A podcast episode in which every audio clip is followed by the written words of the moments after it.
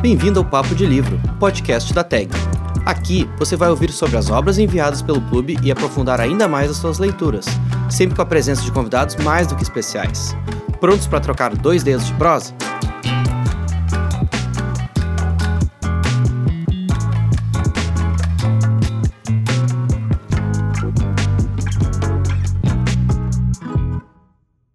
Gente! Eu sou Rafaela Pechansky, publisher da Tag, e serei a anfitriã do episódio de hoje. Nesse mês de setembro, a curadora Aline Bay indicou o livro A Trégua, que a gente trouxe para o clube numa parceria com a Companhia das Letras. É um livro que foi escrito por Mário Benedetti, considerado um dos maiores escritores uruguaios de todos os tempos, que já era velho conhecido dos associados da TAG. Em fevereiro de 2019, a gente enviou Primavera no Espelho Partido, outro livro do autor, e que fala sobre personagens que enfrentam a ditadura militar no Uruguai nos anos 70. A Trégua é um livro bem diferente, no sentido de que é uma história de amor um pouco não convencional. Contada através de um diário, a gente acompanha as vivências do protagonista Martin Santomé. Ele se apaixona por uma jovem. Os personagens têm uma diferença de idade enorme. Isso tudo acontece nos anos 60, quando a mentalidade da sociedade era outra. A gente convidou Ricardo Viel, diretor de comunicação da Fundação José Saramago, que falou com a gente diretamente de Portugal. A gente conversou sobre outras produções do Benedetti, lemos poemas e trechos do livro do mês e também comentamos a questão do machismo presente na obra. Mas então vamos lá, vamos falar sobre o A Trégua, né, livro que a gente enviou em setembro na Tag Curadoria. Eu tô aqui com o Ricardo Viel, que é nosso antigo conhecido, para falar sobre esse livro. É, Ricardo, a gente se conheceu em 2018, se eu não me engano, né? Quando a gente estava preparando para lançar o autobiografia, né, do, do, José Luiz Peixoto, que a gente enviou em, em julho de 2018. Vocês estavam aqui para fazer várias atividades envolvendo o Saramago, na verdade, né? E vocês vieram para Porto Alegre, visitaram a nossa sede, depois a gente se encontrou de novo, né? Teve atividades na Flip. E aí, mais recentemente, no ano passado, a gente fez o teu livro, né? O sobre a ficção, que a gente enviou no kit com a Thalia Ginsburg, que ficou um kit maravilhoso, né? Com o teu livro como mimo. Uh, e essa coletânea incrível de entrevistas que tu fez é, com os mais diversos autores, né? Como Walter Ugumãe, Mia Couto, Rosa Monteiro, assim, só gente, só gente grande. É, inclusive, eu tenho que, tenho que dizer que eu tô um pouco intimidada aqui, porque eu preciso confessar, né? Tu é esse entrevistador incrível, faz essas entrevistas maravilhosas, então eu quero deixar bem claro que não é uma entrevista aqui, é uma conversa que a gente vai fazer. Porque, assim, lendo o livro é, é incrível, assim, a forma como tu deixa as pessoas tão à vontade que eles vão parece que eles estão assim super em casa, né, revelando, começam a revelar algumas intimidades, assim, tu vê, nossa, pessoas grandes que nem o Walter, o Mas essa é a vantagem de ser escrito, né? Eu posso editar, se eu falo alguma besteira na entrevista, eu edito. Agora não, aqui eu, não eu, eu, posso dizer, eu não tava lá, mas eu posso dizer que não teve besteira nenhuma, assim, acho que vocês estavam ali entre amigos conversando, e quem ganha somos nós, né? Somos leitores. É, e, mas então falando um pouquinho sobre o A Trégua, né? Então esse livro que a gente na verdade, a gente selecionou esse livro no final do ano passado, já faz um bom tempo. É, e aí aconteceu uma coincidência muito engraçada, né? Que é que eu. Lembro que eu tava no Instagram e eu vi um post teu é, falando. Era um poema, né, do, do Benedetti, do Mário Benedetti, que é o autor do livro, que é um poema lindo, inclusive. E aí eu vi o post, te chamei, né, pra, pra escrever pra nossa revista, tu topou, pra nossa sorte. Então eu queria começar te perguntando assim, né, qual é a tua relação com o Benedetti, né? Qual é a tua relação, inclusive, com esse poema que tu postou, vários poemas que tu postou. É, como é que foi a tua primeira vez é, lendo o Benedetti? Como é que foi a primeira leitura do A Trégua? Enfim, conta um pouquinho pra gente como é que é essa relação com o autor e com o livro. Tá, deixa eu vou voltar só um pouquinho para contar a minha visita à TAG. Eu não tinha a menor ideia do que era a TAG, ignorância minha. E, mas o José Luiz Peixoto, que eu conheço aqui de Portugal, já tinha falado muito de vocês e tal. E ele tinha, eu lembro que ele fez um comentário que eu achei muito legal, que ele falou assim: eles são todos muito jovens, muito hipsters e, e, e trabalham muito bem, assim, foi uma, alguma coisa nesse sentido que ele falou. Eu amei essa descrição, e... tá muito boa. e eu achei fantástico, assim. E aí eu me lembro que, você, que eu cheguei lá e vocês nos trataram muito bem, fizeram entrevistas com a Pilar e tal, e eu comecei a olhar numa estante as coisas que vocês publicavam, assim. E aí eu vi o Sonho dos Heróis, do Bioy Casares, que é um livro que eu adoro, assim. E aí olhei, assim, e alguém me falou, ah, pode levar, pode levar. Daí eu vi que era, que era o Javier Cercas que tinha sido o curador daquele, daquele mês, né? E aí foi aí que começou a, a conversa, assim, porque eu, eu comentei com alguém da tarde falei, ó, oh, tô fazendo um livro de entrevistas, é, entrevistei já o Javier Cercas, mas ainda não tem editora, é, o livro ainda tá, falta, ali faltava bastante ainda, né? E foi aí que nós começamos a conversar. E é verdade, essa viagem que eu fiz com a Pilar, nós passamos por vários lugares, nós fomos acho que para Brasília também, para o Rio, e, e, foi porque a gente ia para Flip, que foi feita uma casa lá na, na, na Flip, da casa que se chamava Casa Saramago, é, Amado Saramago, que era com a, com a casa de Jorge Amado. E foi aí que nossa conversa começou, assim. Então eu já, vocês já me ganharam ali pelo, pela simpatia de vocês e principalmente pelo trabalho de vocês que eu vi, os livros que vocês faziam. Eu pensei, nossa, seria maravilhoso se eu publicasse esse, esse meu livro com, com a tag. E no final das contas deu tudo certo e eu fiquei super feliz. Ainda sou, então eu sou eternamente grato a vocês, super feliz de participar dessa conversa. Fiquei muito contente com o convite que você me fez para escrever sobre o Benedetti. E agora vamos então falar sobre, sobre o Benedetti. É, a minha resposta, se fosse, se eu tivesse dado uma resposta curta, eu falaria assim que eu seria sincero e diria assim, eu não sei, porque eu não me lembro a primeira vez que eu li Benedetti e quando eu li a Trégua. Mas aí, fazendo um exercício de memória, é assim, tem que fazer bastante tempo, porque eu, é, a primeira vez que eu saí do Brasil, eu fui morar na Espanha, e isso foi em 2001. E nessa época eu li muito Benedetti, assim, foi uma época em que eu estava é, aprendendo a falar espanhol, e eu ia na, na, na, biblioteca da faculdade, que era uma biblioteca maravilhosa, e eu pegava muito livro em espanhol, e eu me lembro que eu tenho uma coisa meio de compulsão, assim, com, com gente que eu gosto, assim, se eu começo a ler um escritor e eu gosto, eu começo a ler tudo, assim, sabe? Foi com, fiz isso com a Rosa Monteiro, com o Gabriel Garcia Marques, com o Benedetti, então, provavelmente eu li A Trégua aí por 2001, 2002, que eu fiquei um ano na, na, na Espanha. E, e é curioso que agora, quando vocês me convidaram para escrever esse texto, eu, eu fui reler o livro e comecei a pensar nisso, que, que eu, naquela altura, eu era tinha a idade dos filhos do, do Martins, é, do personagem né, do livro do Martin, e agora eu já tenho quase a idade dele. Não quase, mas eu tenho 41, ele tem 50, né? Então, assim, a leitura que, eu, que você faz de um livro quando passa um tempo é outra, né? Porque você já é outra pessoa. Foi muito legal ler, ler o livro, pensar também nisso, assim, de quem eu era quando eu li a primeira vez. Lembro de algumas coisas, assim, quando, quando eu ia relendo o livro, eu me lembrava de alguns trechos e tal. Me lembro que eu tinha gostado muito e, e, e foi muito bom porque às vezes você relê um livro e você já não gosta tanto, né? Isso acontece comigo de vez em quando, mas o, a trégua realmente foi não, não tive nenhuma decepção assim com o livro por outro lado me me revi um pouco nessas pessoas que a gente às vezes escuta falar assim que já está na fase da começou a reler né se você já escutou uhum. isso hum. a gente falar já estou mais relendo do que lendo ah mas é muito bom também desculpa de ter mas é muito bom também essa experiência né de reler porque tu já sabe como é que a história termina, né, muitas vezes, e daí tu pode até ler com esse outro olhar de entender que, que ele tá querendo. Por onde que ele tá querendo me levar até o ponto que, onde termina, né? É verdade. E tem uma coisa que é muito louca, assim, que é você começar a lembrar quem você era quando você deu aquele livro, né? A gente muda muito, né? Então, assim, tem coisas do, da trégua que eu não entendia muito bem. Eu acho que eu passou por cima, assim, e agora já, enfim, o peso da idade. Mas não vou ficar é, me queixando disso, porque ainda me sinto um jovem, um jovem adulto. Então é isso, como eu tinha te dito, eu quando quando leio um, alguém e gosto, quero ler tudo, assim. Então teve uma fase minha que eu comecei a ler muito Benedetti, assim. E o que me espantava do Benedetti, ainda me espanta, é que ele consegue ser, na minha opinião, muito bom em quase tudo que ele fez, assim. É muito difícil, né? Você ser bom poeta, ser bom contista, ser bom romancista. Ele também escrevia crônica, ensaio.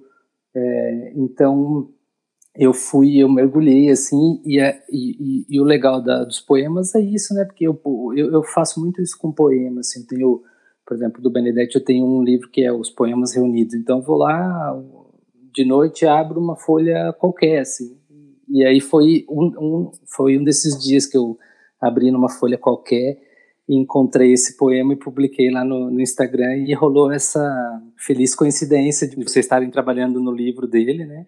Não, foi perfeito, foi perfeito. Quando eu vi, eu falei: "Ah, não acredito que o Ricardo gosta de Benedetti", perfeito, assim. Você quer que eu leia? Posso ler um trechinho Sim, desse por favor, poema? por favor. Então, o poema se chama Currículum e diz assim: El cuento es muy sencillo. Usted nace, contempla atribulado el rojo azul del cielo, el pájaro que emigra, el torpe escarabajo que su zapato aplastará valiente. Usted sufre, reclama por comida y por costumbre, por obligación, llora limpio de culpa, extenuado, hasta que el sueño lo descalifica. Usted ama, se transfigura y ama por una eternidad tan provisoria que hasta el orgullo se vuelve tierno y el corazón profético se convierte en escombros. Usted aprende y usa lo aprendido para volverse lentamente sabio, para saber que al fin el mundo es esto. En su peor momento un desamparo y siempre, siempre un lío. Entonces usted muere. Uma visão um pouco triste, né? Assim, mas é, eu, eu acho que o. Não sei se é triste a palavra, mas Benedetti tem muito isso, né? Nos, livros, assim, essa, essa nostalgia, essa coisa do tempo que passa. É, é curioso você pensar que quando ele escreveu o, o, a Trégua, ele ainda era bastante jovem, né? E ele já tem isso, assim. Né? É, não, e o poema ele super combina também com o livro, né? Porque falar que, né, essa coisa do coração escombros e depois a gente morre, é mais ou menos sobre o que, que se trata a trégua. Até queria conversar um pouquinho sobre isso, assim, se tu identifica é, algum tema, digamos assim, no, no A Trégua, é, porque eu acho que ele é um livro que ele tem várias coisas, né? Ele é um livro, sim, sobre uma história de amor, ele tem a, a questão do luto, né, desses finais, é, e eu acho, e é, é, importante também mencionar, que eu esqueci de mencionar, que a gente enviou um outro livro do Benedetti é, em fevereiro de 2019, se não estou enganada, que foi o Primavera no Espelho Partido. É, e ele é um livro que também fala, assim, né, sobre a questão da, da saudade, né, do exílio. É, e aí, enfim, queria também te perguntar sobre isso, assim, se identifica no Atrego esse, esse, né, esse tema geral. É, fiquei viajando um pouco também, pensando que a própria Laura, né, essa personagem do livro, no Trégua, ela pode ser vista talvez como um, quase como uma metáfora, assim, né, dessa juventude que tá escapando, assim, é, e, que, e que vai morrer, né, e que vai ser inalcançável, porque é uma juventude que realmente não volta mais, né, ele tem toda essa visão, assim, bem melancólica mesmo.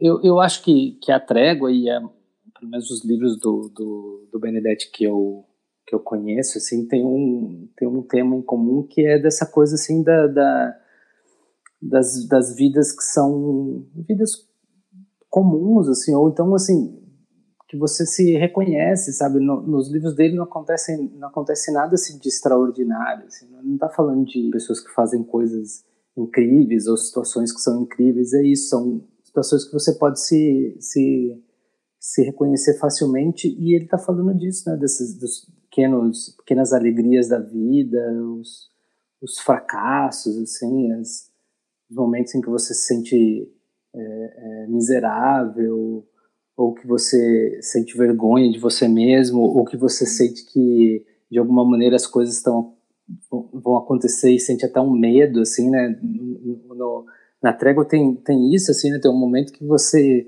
que o que parece que o Martin tem, tem medo da, da, da felicidade, assim, né? tem, tem medo do que vai acontecer. É, é, eu acho que esse é um, um, dos, um dos temas da trégua. E depois isso que eu estava falando, da, da, da, a questão da passagem do tempo, assim, né? Como ele, como ele olha para Laura é, de uma maneira com, com algum receio também pela questão da, da idade, como, como ele não consegue conversar muito bem com os filhos, com a, com a filha um pouco melhor, mas assim, essa questão eh, das gerações, né? E, e de como no final das contas tem um momento ali em que ele, ele descobre que isso também não tem muito muito a ver, né? Que são são seres humanos com seus com seus problemas e que e que talvez esse, esse problema da falta de comunicação, que, que, também acho que é uma coisa que tem muito nos livros do, do Benedetti, é, não, não tem a ver tanto com a idade, tem a ver com o ser humano, né? Muito difícil se, se comunicar, se relacionar. Uhum. É, não é a maneira como você que você se entende e você tenta transmitir alguma coisa e a maneira como aquela, como as outras pessoas entendem o que você tentou dizer, enfim. É, esse eu acho que também é um outro assunto dele que, que me chama muito, muita atenção. Eu me lembro que quando a gente conversou pela primeira vez assim sobre o Benedetti, tu comentou, né, que tinha um conto dele que se chama Geografias e tu inclusive fala desse conto também na, na revista, depois no teu texto, que é sobre dois amigos uruguaios, né, no exílio. Uh, queria que tu contasse um pouquinho também sobre esse conto e, e, também pensando sobre essa, esse outro tema, né, que é um tema tão recorrente nas obras dele, que é a questão do Uruguai e esse esse amor, eu acho que não tem outra palavra para usar, assim, esse amor que ele sente, né, pela, por Montevidéu, pela cidade, e que acaba aparecendo muito, né, nas histórias, nos livros dele, quase como se fosse um personagem, né, um pano de fundo que tá o tempo inteiro se impondo, assim, na história. Queria que comentasse um pouquinho sobre isso. É curioso isso porque o Uruguai, em especial Montevideo, estão nos livros dele sempre, mesmo nessa fase dele do exílio, né? Ele ficou, acho que ele ficou mais de 10 anos fora da, do Uruguai e ele sempre continuou escrevendo sobre o Uruguai e sobre uruguaios, né? E só que a visão vai mudando um pouco, né? Tem alguns livros assim que, é, por exemplo, é a arquitetura de Montevideo, as ruas e tal. Depois o assunto é a ausência, a, a, lembrança do que foi a cidade, do que, de quem eram as pessoas. E depois, numa terceira fase, última fase, quando ele volta, que é que ele chamava de desexílio, né? que é o, a dificuldade de se readaptar, de encontrar um país que mudou, pessoas que são diferentes, enfim. É, no caso desse, desse conto é, chama Geografias. É uma história que me tocou muito, assim, porque primeiro que eu acho que, que é, é aquela coisa da, do conto, né, que eu acho que foi o Cortázar que, que definiu assim que o conto tem que ser é, o, o, conto tem que ganhar por nocaute, né? O, o romance ganha por, por pontos, assim. E às vezes acontece isso o, o, de um conto em algum momento você se desligar do, do conto e, e, encontrar, não sei, alguma falha, alguma coisa que você não, te faz meio que acordar assim, você não consegue mais voltar para a história. No romance, como o romance é uma coisa maior, às vezes um romance pode até ter momentos que não são tão é, que não te prendem tanto, mas você continua. E esse conto eu acho incrível, assim, porque como ele está bem, como ele tá bem desenhado, assim, como, como ele te envolve. E a história começa com dois é, uruguaios exilados que se encontram. Eles combinam de se encontrar toda semana num café em Paris para brincar, para fazer uma brincadeira, um, um jogo de, é, de lembrar como é que era Montevideo. Então, o desafio é um tem que dizer assim, ah, descreva a estátua a estátua tal da, da praça tal, ou como é que era a pata do cavalo, qual pata do cavalo da estátua estava levantada, alguma coisa assim. Então, eles têm que. E aí, quem acerta ganha um ponto, enfim, é mais ou menos isso. Até que chega uma exilada eh, uruguaia, que era conhecida deles, e desmonta a, brincadeira deles, porque ela começa. Ela vê eles brincarem e fala: não, mas esse edifício já não existe, esse café fechou, é, tal coisa já não é mais assim. Então eles começam a perceber que o tempo passou, que a que o Montevideo, né, que a cidade já, que eles vão encontrar quando eles voltarem já não é mais aquela que eles imaginam, que eles lembram e tal. Depois tem toda uma história entre ela e um dos, dos, dos, personagens do conto, que eles tiveram envolvimento, aí não conseguem voltar a se reaproximar, porque são duas pessoas que estão totalmente é, partidas por causa do, da tortura e da, do exílio, dessas coisas, enfim.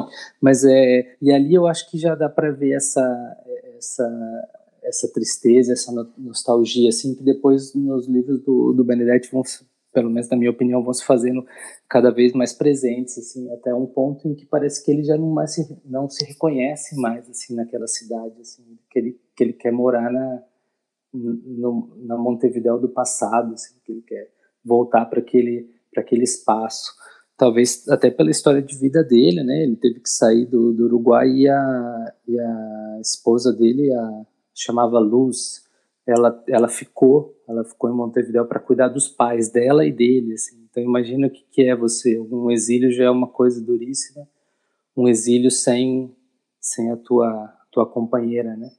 Então acho que isso também acaba ficando muito presente nos, nos livros e nos poemas dele a partir dessa fase.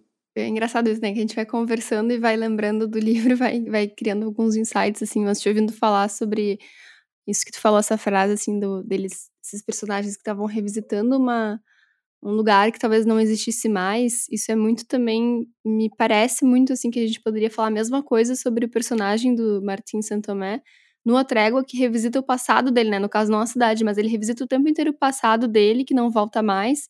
É, lembrando da mulher que morreu, como é que foi para criar os filhos pequenos, assim, ele faz o tempo inteiro também essa comparação, né, da, da mulher dele que morreu com a Laura, né, e como é que são os corpos delas, como é que são as personalidades delas, e algumas coisas ele não consegue lembrar, né, da ex-mulher. Sim, tenta... isso é muito né? Quando ele fala que ele já ele se sente culpado, né? De... Sim, exatamente. É uma culpa uh, de não conseguir uh, remontar, né? Esse, esse passado com perfeição e que também mostra que ele está se afastando, né? Do, do, daquele, daqueles anos que já passaram. Sim, por exemplo, eu, eu, eu, eu lembro de estar lendo agora o livro e pensar nisso, assim, que, que ele só consegue se envolver com a Laura porque ele consegue, de alguma maneira, esquecer, né? Quer dizer, a, a se você ficar o tempo inteiro lembrando das, das suas relações anteriores, você não consegue levar uma relação para frente. Né? É verdade. É. Ficar comparando as duas o tempo inteiro, assim, olha, fulano era assim, fulano é assado. E, inclusive, ele fala também uma hora, né? Ele tá falando sobre a questão até da vida sexual dele. Ele diz, ah, ele não tem uma.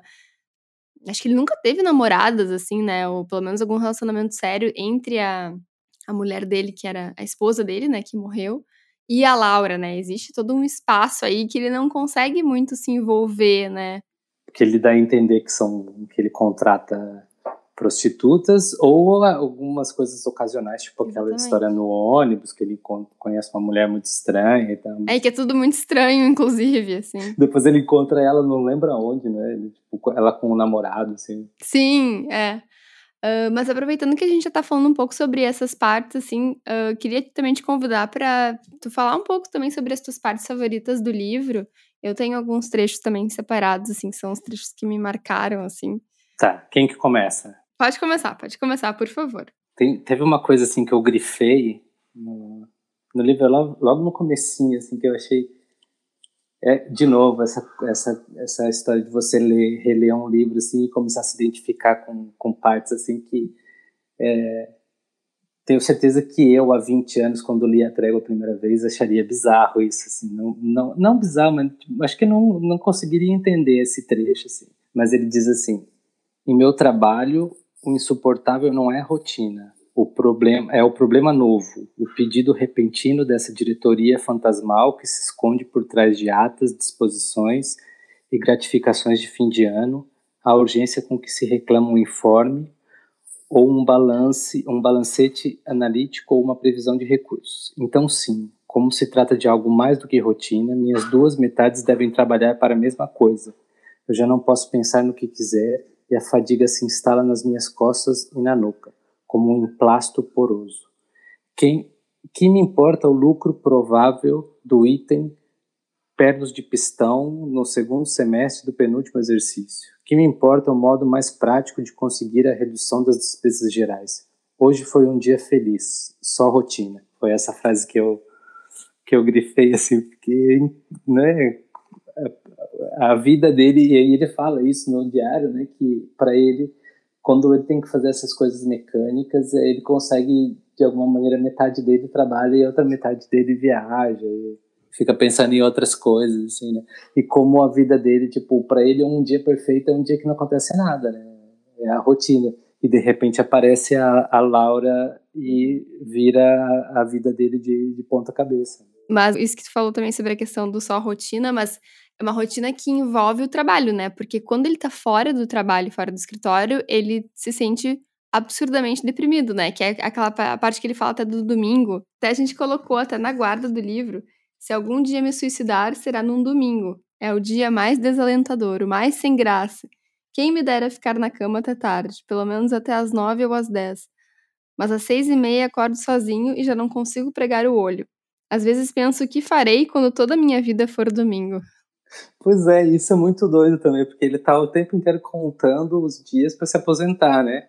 E aí, ao mesmo tempo, é isso. Todo, quando ele se aposentar, todo dia vai ser domingo. Todo dia vai ser terrível, então. Sim, é, é na verdade é uma ambivalência, né? Inclusive naquela cena em que ele tá. que eles, eles fazem uma proposta para ele, né? Eles fazem uma proposta para ele, para ele não se aposentar e ficar mais uns anos e ser promovido. E ele tem que tomar aquela decisão. Eu fiquei pensando, bom, óbvio que ele vai querer ficar no trabalho, né? Porque são, né, os dias de rotina, né? Que ele, justamente isso que ele gosta do escritório. Mas eu acho que daí, porque a Laura tá com ele já, ele, né, ele já foi preenchido, digamos assim, e ele diz não. Ele diz, não, eu quero me aposentar, e ele nega a promoção dele. Que eu acho que é para ser também mais um sinal de que a Laura veio para ser essa, essa força, assim. Eu marquei aqui uh, na página 48, uma entrada do dia 6 de abril, uh, em que ele fala. Ah, não, primeiro só antes de ler, só para contextualizar, é um sonho que ele tem com a Laura. E, e, que ele e que ele no sonho, né, ela tava usando um vestido e ele chega para ela e fala que cheiro gostoso de campo. E aí depois eles, né, eles transam e tal. E aí quando ele vai de fato colocar em prática essa cantada dele, né, do que cheiro gostoso de campo, uh, no dia seguinte, depois no escritório, ele fala assim: Ah, não consegui me aguentar e disse: Que cheiro gostoso de campo. Ela me olhou com um autêntico pânico, exatamente como se olha um louco ou um bêbado. Para piorar, tentei explicar que estava falando sozinho. não a convenci e ao meio-dia, quando foi embora, ela ainda me vigiava com certa prevenção mais uma prova de que é possível ser mais convincente nos sonhos do que na realidade. Eu achei muito engraçada e também um, um também contando um pouco sobre os bastidores da tag, a gente tem um, uma vez por mês um café literário, que é um encontro que a gente faz dos funcionários para falar sobre o livro que a gente vai enviar no mês seguinte. E a gente foi falar sobre o A Trégua no mês passado, e aí eu li esse trecho e contei e todo mundo começou a rir muito, assim, foi um dos momentos mais engraçados, assim, que a gente teve dos cafés literários da, acho que da tag, da história da tag, porque é realmente, assim, um, um, comentário muito engraçado, assim, que tu imagina, dá pra imaginar a cena perfeitamente, assim, sabe, aquele momento awkward, assim, constrangedor.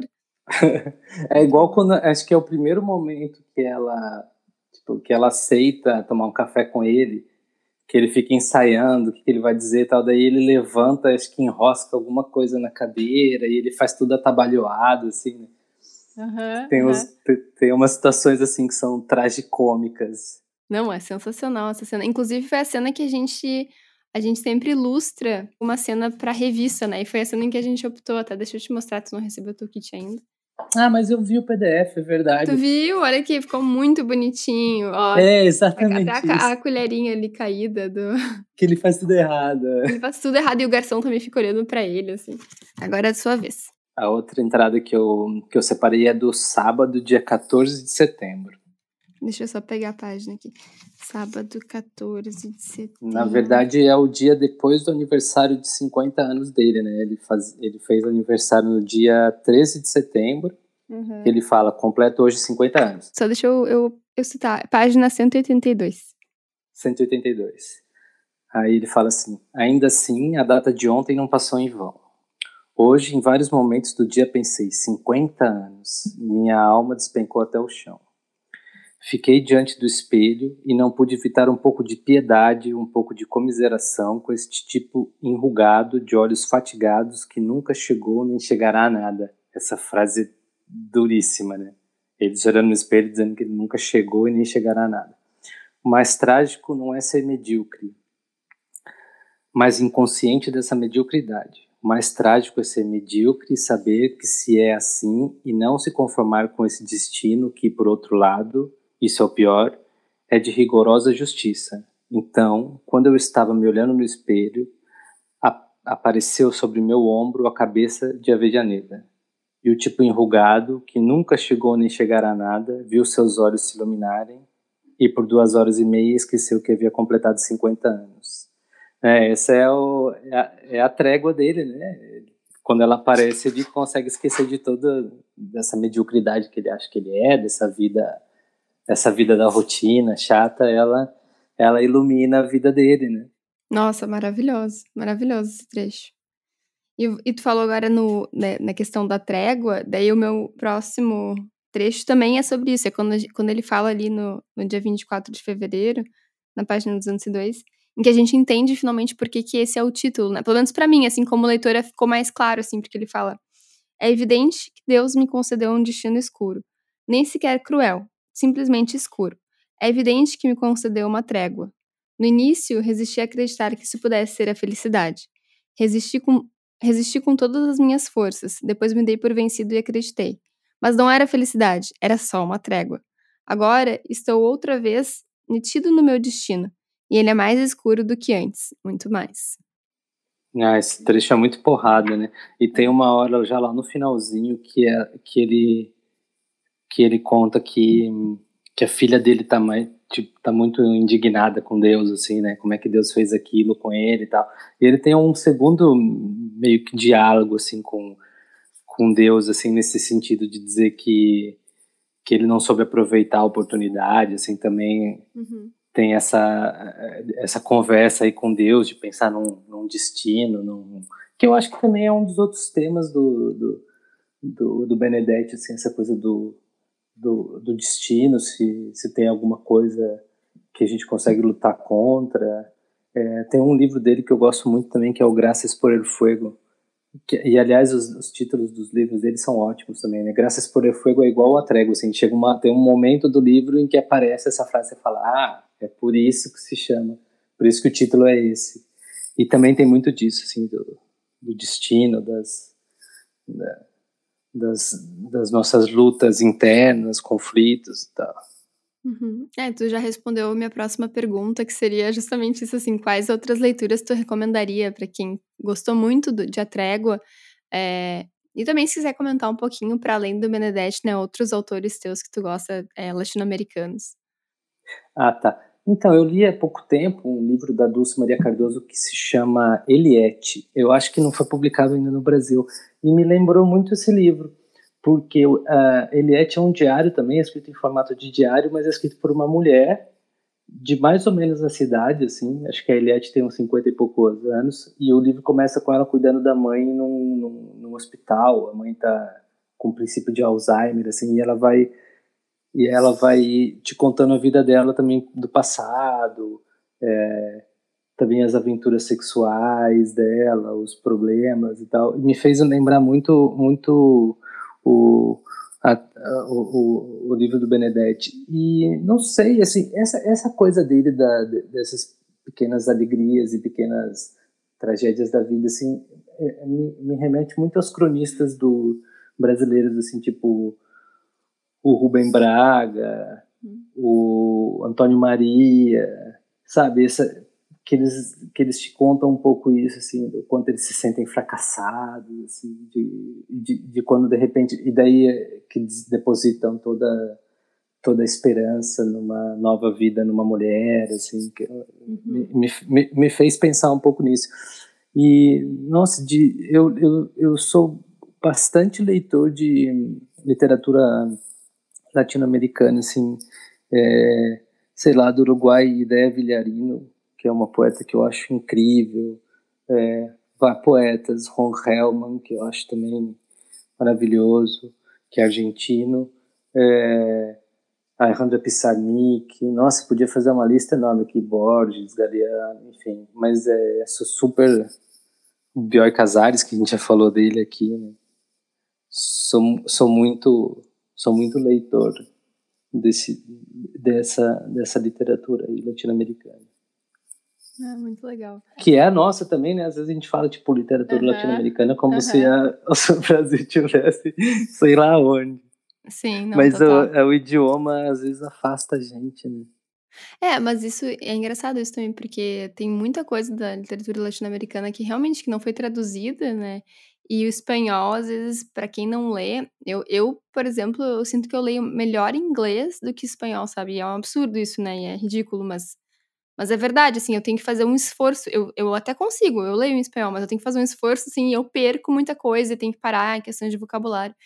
Uh, e é ruim, assim, porque tem muita coisa boa que não foi traduzida, né? Então... Não, e, e, por exemplo, até, essa, até esse pessoal que é mais conhecido, assim, tipo, vai, Benedetti, Ron Hellman. Tá.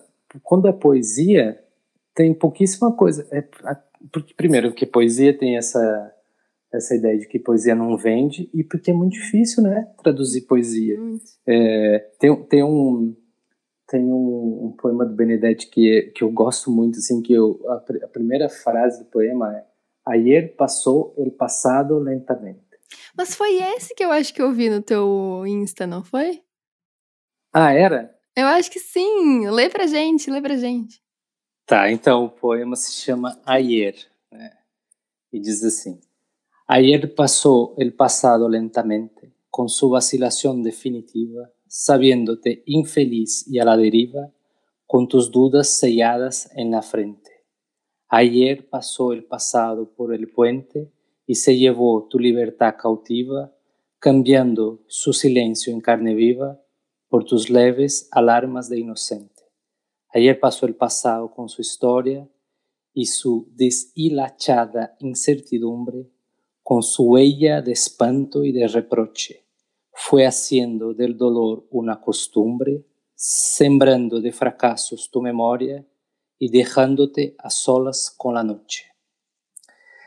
Agora, traduzir isso também não é fácil, né? Porque tem aqui a métrica perfeita das definitiva, la deriva, cautiva, carne viva, mas é eu acho esse poema lindo. E só essa, essa primeira frase, né? Ayer passou el passado lentamente. Toda passado cada vez passa mais lentamente na nossa na frente da nossa cara. É isso que, que eu entendo desse poema. Muito lindo. E, e tudo a ver também, né, com o que a gente conversou, eu acho, né, nos, sobre o, a, o livro e sobre a, os temas dele. É, eu queria aproveitar também, agora a gente tá, tá, já tá com o tempo quase esgotado, mas eu queria ler alguns comentários também no, no aplicativo da Tag, né, no pessoal que já leu, já recebeu o kit, já leu. E aí a gente teve alguns comentários já bem positivos, assim. É, a gente teve, assim, o José Carlos falando, que leitura sensível. Durante a leitura tive várias sensações e sentimentos. Pena, raiva, compaixão, entendimento, entre outras. E é isso que amo na tag, por me propiciar e permitir sentir tudo isso. Sem contar o turismo que fiz em Montevidéu através do Google Maps durante a leitura.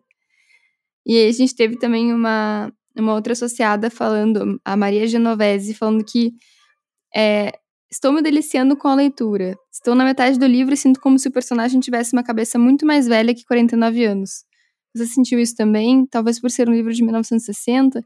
E realmente eu concordo totalmente com esse comentário, porque, de fato, né, é muito estranho hoje, em 2021, a gente ter uma pessoa de 50 anos, não, né, um personagem de 50 anos, falando assim como se ele tivesse 70, 80, sei lá, a vida assim, tipo, na finaleira. Imagina, 50 anos pra gente é super jovem. Não sei se teve essa impressão também.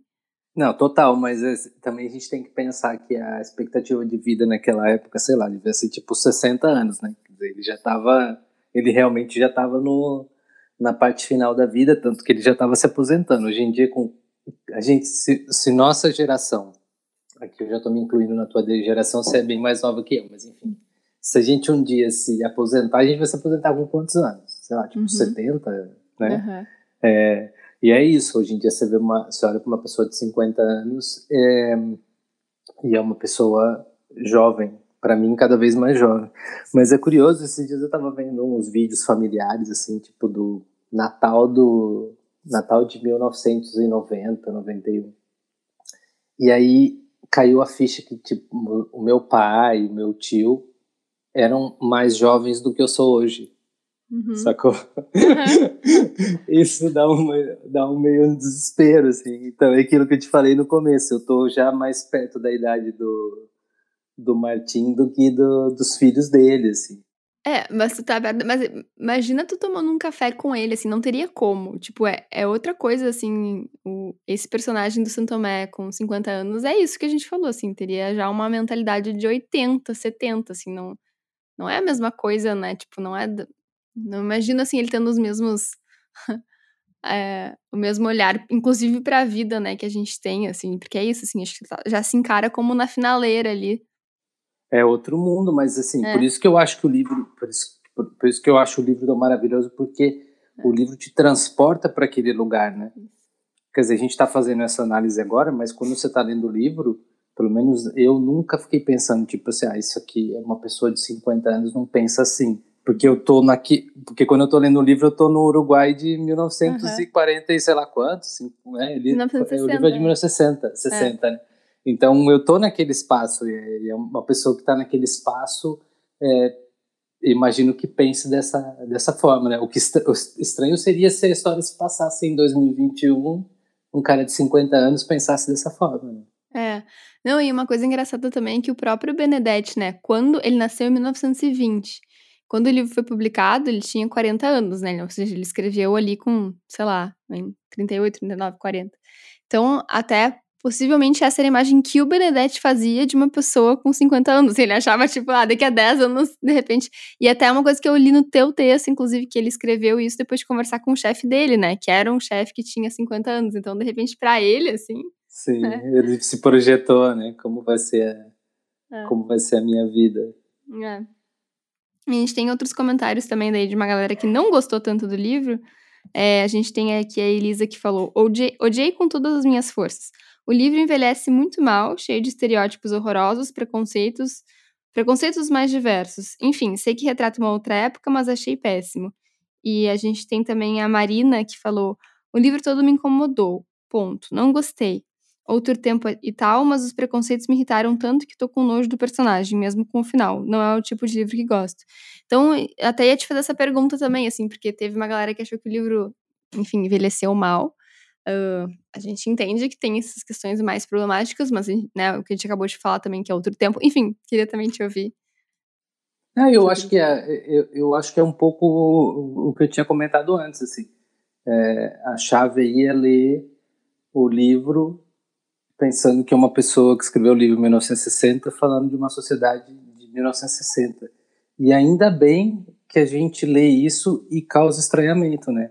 Por exemplo, quando tem alguns momentos ali que ele faz uns comentários é, machistas e você pensa assim, caralho, que fora totalmente fora do tom, assim.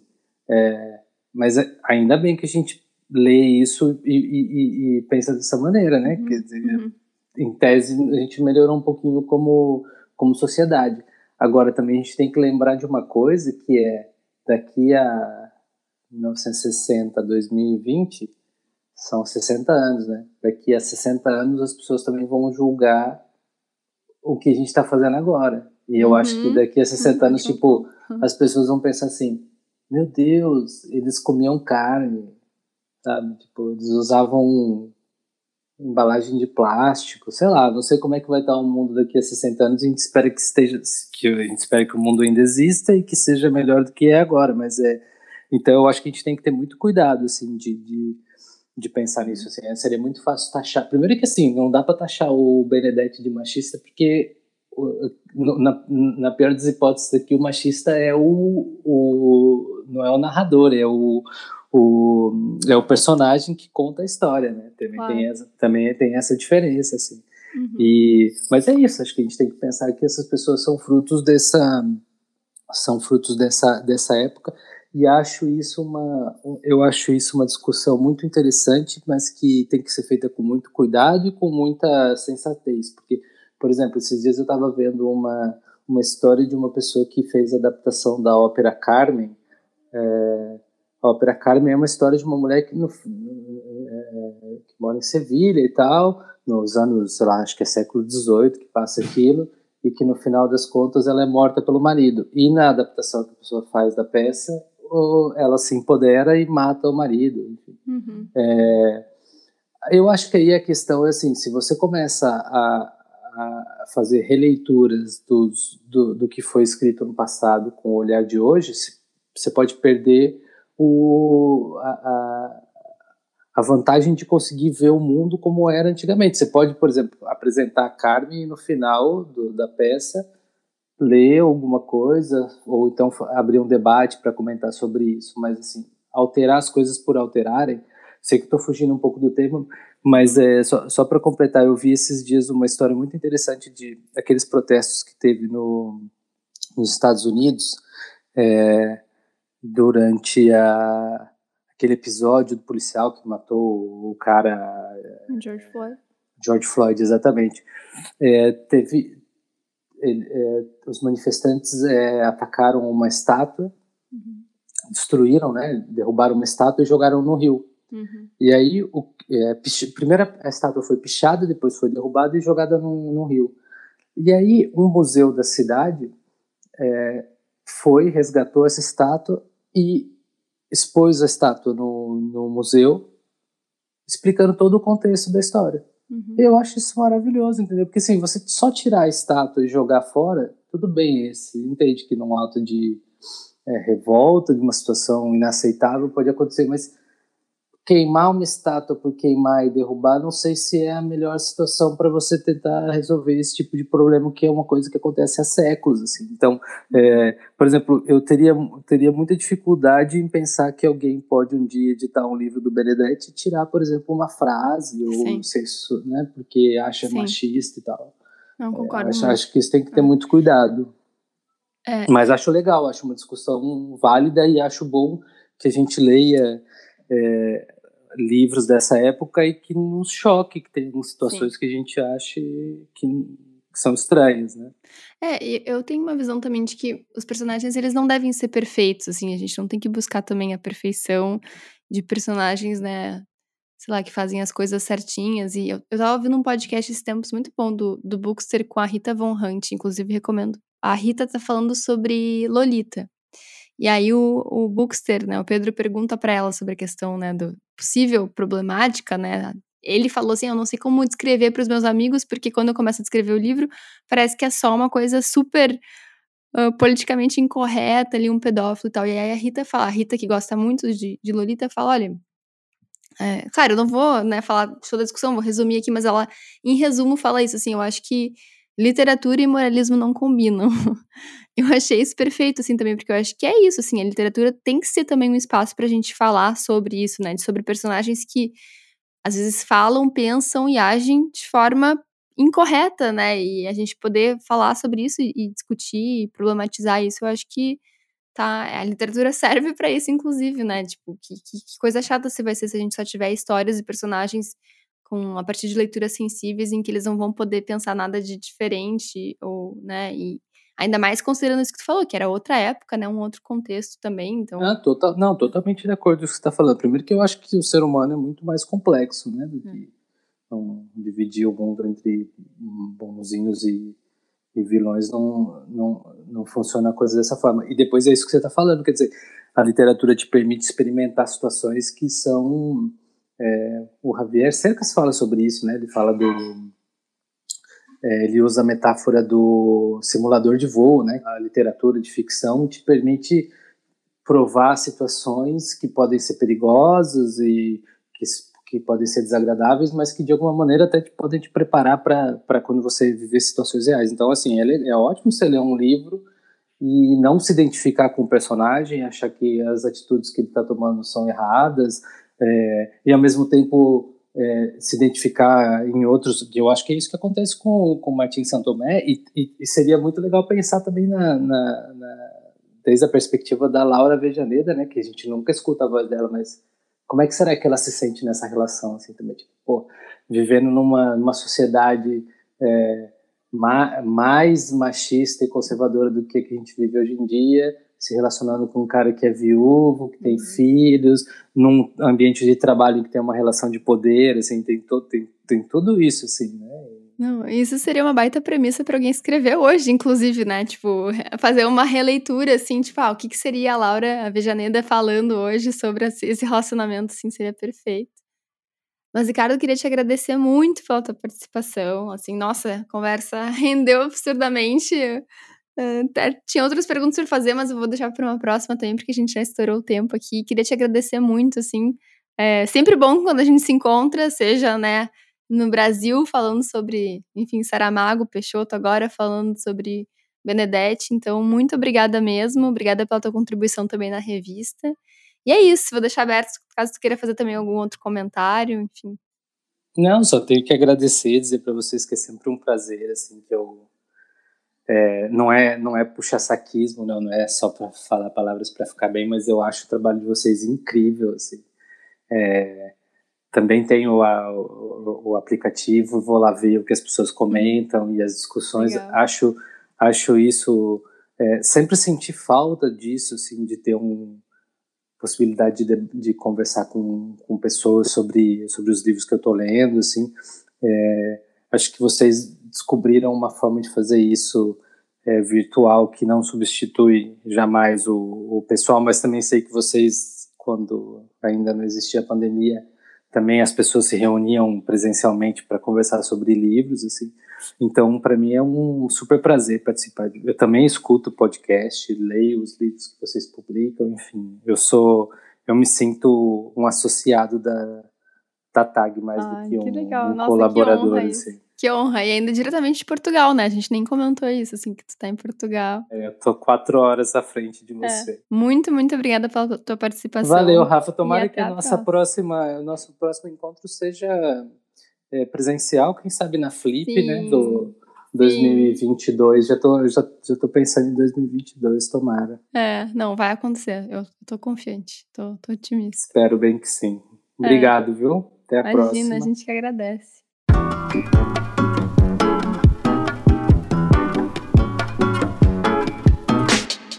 Chegamos ao fim de mais um programa.